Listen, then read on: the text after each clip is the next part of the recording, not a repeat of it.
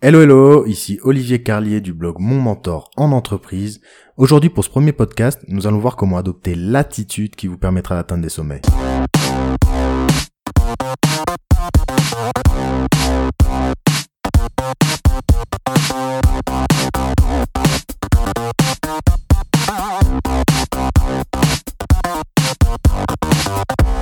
Alors quand je parle d'attitude, je me réfère pas à la manière qu'on a de marcher dans les couloirs, ou à l'énergie qu'on a quand on salue nos collègues le matin. Non, pour moi l'attitude c'est un état d'esprit général qui, une fois adopté, nous permet d'avoir énormément de succès. Si vous regardez autour de vous, si vous observez les personnes qui ont du succès, celles qui ont connu une ascension rapide dans votre entreprise, ou les managers, les directeurs avec des grandes responsabilités, vous remarquerez qu'ils ont tous quelque chose en commun. Mais alors quoi? Aurait-il un secret qui leur permette d'avoir du succès? Eh bien oui. Leur secret, les amis, est ce qui fait que n'importe quelle personne sur Terre peut avoir du succès dans tout ce qu'elle entreprend, c'est l'attitude. Peu importe vos connaissances techniques ou vos années d'ancienneté, si vous avez l'attitude correcte, vous connaîtrez tout le succès que vous méritez. Et oui, euh, désolé de détruire les croyances de certains, le succès ne tombe pas du ciel. Il n'y a pas des personnes qui sont nées pour avoir du succès et d'autres condamnées à être médiocres. Les personnes qui ont du succès savent tout simplement faire ce qu'il faut pour obtenir ce qu'elles désirent. Alors pourquoi pas vous? Donc j'ai identifié 8 points qui vous permettent d'adopter l'attitude qui fera de vous un winner. Alors premier point, n'ayez pas peur d'exister. Par exemple, si vous avez une réunion avec des collègues pour faire le suivi d'un projet ou pour débattre d'un sujet, pour résoudre un problème, n'ayez pas peur d'apporter votre avis et de débattre avec le groupe. Ne restez pas silencieux dans votre coin. Parce que si à chaque réunion vous ne participez pas, vous allez petit à petit vous développer l'image de quelqu'un qui est en retrait et au final vous serez une personne invisible. Donc vraiment c'est super important que vous apportiez votre pierre à l'édifice, que vous montriez que vous avez des idées et que votre travail vous intéresse, qu'on voit que vous savez de quoi vous parlez. Aussi, euh, quand vous arrivez le matin, n'allez pas tout droit à votre poste de travail discrètement. C'est vraiment important le matin de saluer tous vos collègues un par un, être de bonne humeur et leur faire un petit sourire. Je vous dis pas qu'il faut rester discuter 5 minutes avec chacun d'entre eux, mais au moins voilà, le strict minimum, c'est de dire bonjour en les regardant dans les yeux et en souriant. Même chose le soir en repartant, euh, voilà, dites au revoir à vos collègues avant de vous retirer, c'est la moindre des choses. Pour résumer, ne soyez pas un employé fantôme qui n'interagit avec personne. C'est vraiment important de faire exister votre personne au sein de la société et de montrer que vous existez. Plus les gens notent votre présence et votre personnalité, mieux c'est. Deuxième point, soyez proactif. N'hésitez pas à prendre des initiatives et n'attendez pas que les choses se fassent toutes seules. Réalisez vos tâches en gardant toujours en tête que vous devez être le plus autonome possible. Ne dérangez pas vos supérieurs ou vos collègues à chaque action que vous entreprenez. Faites en sorte de terminer vos tâches dans votre coin, c'est ça qui fera que vous apportez vraiment de la valeur. À quoi sert une personne qui demande en permanence comment faire les choses et demande toujours l'avis de son chef pour agir? En plus, le fait de chercher par vous-même vous permettra d'apprendre beaucoup plus et beaucoup plus rapidement que si vous demandiez bêtement comment faire à quelqu'un d'autre. Une erreur courante que font beaucoup de gens est d'absorber le temps des autres pour mener à bien leur travail. Le fait d'être indépendant et proactif nous aide à nous sentir plus engagés dans les projets de notre société et permet d'augmenter naturellement la motivation et notre confiance en nous. Gardez en tête que travailler dans un domaine qui nous passionne, ou du moins qui nous intéresse un minimum, nous permet d'être naturellement proactif. Car comme le sujet nous intéresse, euh, nous prenons plaisir à aller chercher naturellement l'information. Donc en faisant cela, on monte en compétence rapidement. Troisième point, soyez une personne positive. Essayez d'être la personne la plus positive possible. C'est primordial. On en a tous marre de ces collègues qui font la gueule toute la journée, tous les jours de la semaine, toute l'année. Vous savez, ces gens qui ont toujours une excuse pour ne pas aller bien. Il n'y a rien de plus fastidieux qu'une personne qui se plaint tout le temps. Par exemple, dès qu'il y a un changement organisationnel dans l'entreprise, elles se plaignent. Quand il y a une difficulté, elles se plaignent. Quand il fait trop froid, elles se plaignent. Il y a toujours quelque chose. Et malheureusement, ça ne changera jamais.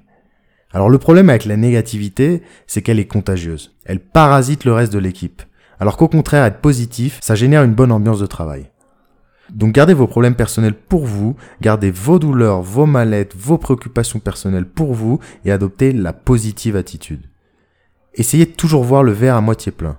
Même si vous faites face à des difficultés dans le travail, bah respirez un grand coup, prenez de la distance et rappelez-vous que ce n'est qu'un travail, faites de votre mieux calmement. En entreprise, moins vous faites de bruit, mieux c'est. Alors évitez de générer du bruit inutile et faites-vous remarquer par votre positivité, vos performances et non par votre attitude négative. Donc voilà, gardez en tête qu'il y a deux types d'employés en entreprise. Il y a celui qui fait son travail en silence et qui agit, qui apporte de la valeur, et il y a celui qui fait beaucoup de bruit et qui brasse du vent. Pensez-y, posez-vous la question. Lequel des deux voulez-vous être? Le positivisme est un savoir-être que les managers recherchent. C'est même peut-être une des qualités les plus recherchées. Alors d'accord, il n'est pas toujours facile de trouver de l'énergie pour être positif à chaque instant, mais il existe des techniques pour nous y aider.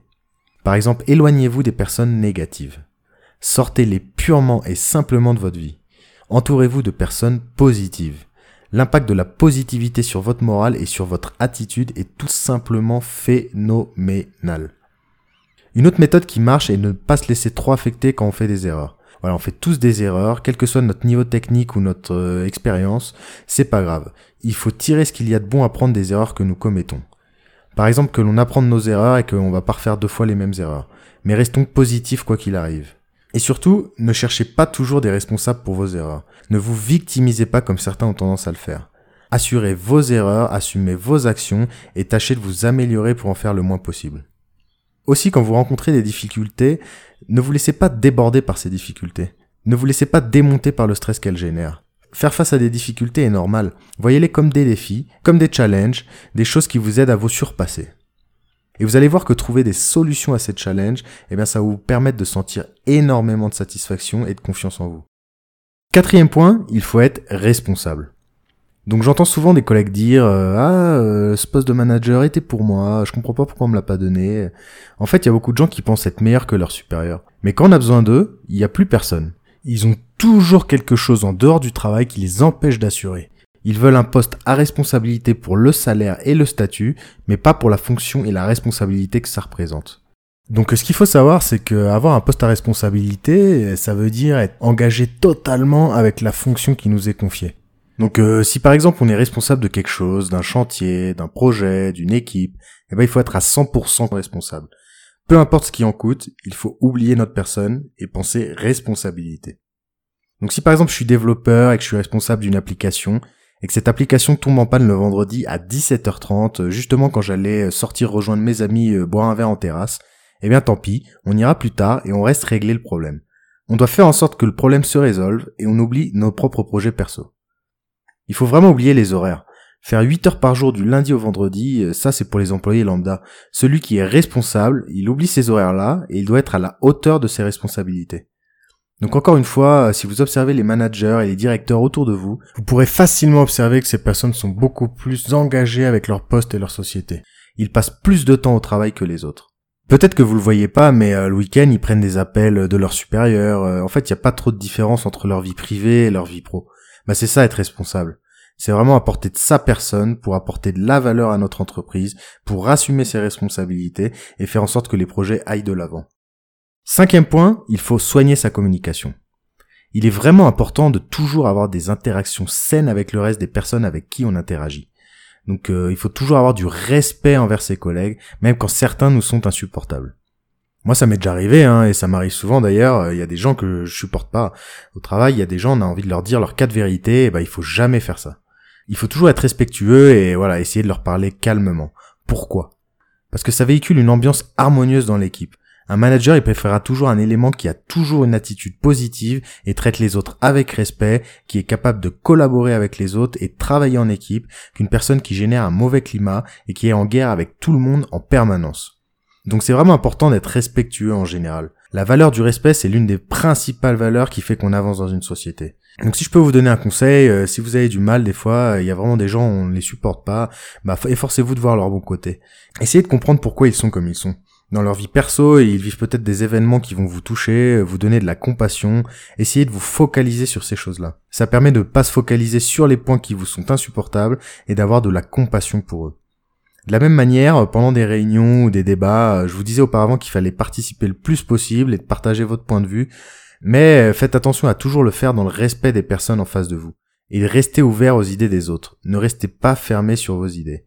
Apprenez à être conciliant avec les idées des autres, Apprenez à les écouter pour le bien de l'équipe et pour arriver à la meilleure décision possible. Le but n'est pas d'avoir toujours raison et les autres torts, mais d'arriver à trouver la meilleure solution pour le bien du projet. Il faut toujours penser équipe et avoir de l'empathie pour les autres. C'est une valeur indispensable pour que l'équipe fonctionne, que la société fonctionne et au final pour que votre carrière se porte bien. Un point également essentiel est de soigner sa communication écrite et orale lorsque vous envoyez des emails, que vous écrivez sur les chats, euh, lors d'appels téléphoniques. Donc par exemple, euh, il nous est tous arrivé d'envoyer un email à chaud et d'avoir mis trop de sentiments dedans et après de le regretter. Bah ne faites jamais ça. Envoyez toujours vos emails à froid. Si l'email que vous avez reçu avant vous a énervé, eh ben, ne répondez pas tout de suite et attendez que ça passe. N'hésitez pas à le relire plusieurs fois et le corriger jusqu'à ce qu'il soit complètement libre de tout sentiment personnel et qu'il aille simplement au fait. De manière générale, dans votre communication, apprenez à gérer votre stress, à rester calme pour avoir une communication propre. Prenez de la distance par rapport aux choses. C'est difficile surtout dans des réunions en présentiel ou pendant des appels téléphoniques parce que voilà, on n'a pas le temps de trop penser nos réponses mais le meilleur moyen de soigner ces réponses est de rester calme et de ne pas stresser. Alors pareil, lorsqu'on communique à l'oral avec nos collègues, euh, il faut vraiment apprendre à pas dire tout ce qui nous passe par la tête, mais vraiment à tourner cette fois sa langue dans sa bouche. Il faut toujours mesurer et identifier si elles apportent quelque chose de constructif, sinon euh, autant se taire. Donc gardez en tête que notre capacité à communiquer dans l'entreprise est une qualité vraiment importante. Si vous voulez évoluer, alors faites attention à ne pas faire d'erreur de communication et soignez cet aspect-là. J'ai déjà vu quelqu'un être licencié pour avoir envoyé un mauvais email à la mauvaise personne. Alors prenez très au sérieux cet outil de communication. Sixième point, soyez engagé à 100% avec votre travail. Ne passez pas vos journées à faire autre chose, à naviguer sur le web ou à consulter Facebook sur votre téléphone personnel, comme beaucoup de gens le font. Vous êtes au travail, c'est pour travailler. Ce que je vous recommande, c'est de garder votre téléphone perso dans votre poche de veste ou dans votre sac à main. Ça aura deux grands avantages.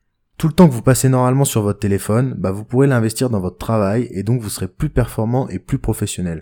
Et les gens autour de vous ne vous verront plus collés à votre téléphone toute la journée et ça aura un impact positif sur votre image. Septième point, soyez ponctuel. Alors, arriver à l'heure, c'est vraiment important. C'est sûr qu'arriver à l'heure, ça va pas vous faire avoir une promotion. Par contre, il y a de grandes chances qu'arriver tous les jours en retard vous empêche d'en avoir une. Alors je sais, j'entends déjà des gens me dire euh, non mais Olivier, euh, je suis pas d'accord. Moi j'arrive tous les jours en retard, euh, j'arrive vers 10h, 10h30 au bureau et tout se passe très bien pour moi, je suis le meilleur et c'est pas parce que tu arrives à l'heure que que tu travailles bien. Mais mettez-vous simplement à la place de votre supérieur.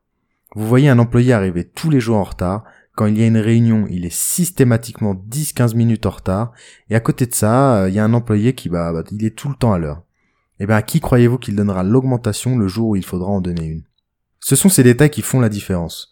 Être ponctuel, ça reflète le sérieux, ça reflète le fait qu'on prenne les choses au sérieux et qu'on est fiable. Ça donne un plus à notre profil. Huitième et dernier point, soignez votre présentation. Alors je sais, euh, c'est un point un peu plus superficiel, mais euh, vous allez voir que ça a quand même son importance de soigner son apparence.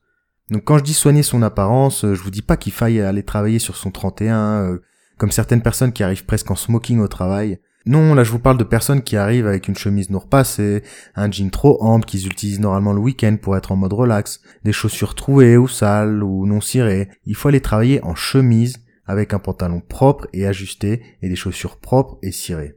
De la même manière, euh, si vous êtes une femme, euh, évitez de vous habiller comme quand vous sortez le samedi soir pour aller danser. Ne venez pas en mini-jupe avec un décolleté. Ce n'est pas une tenue qui est adaptée au travail.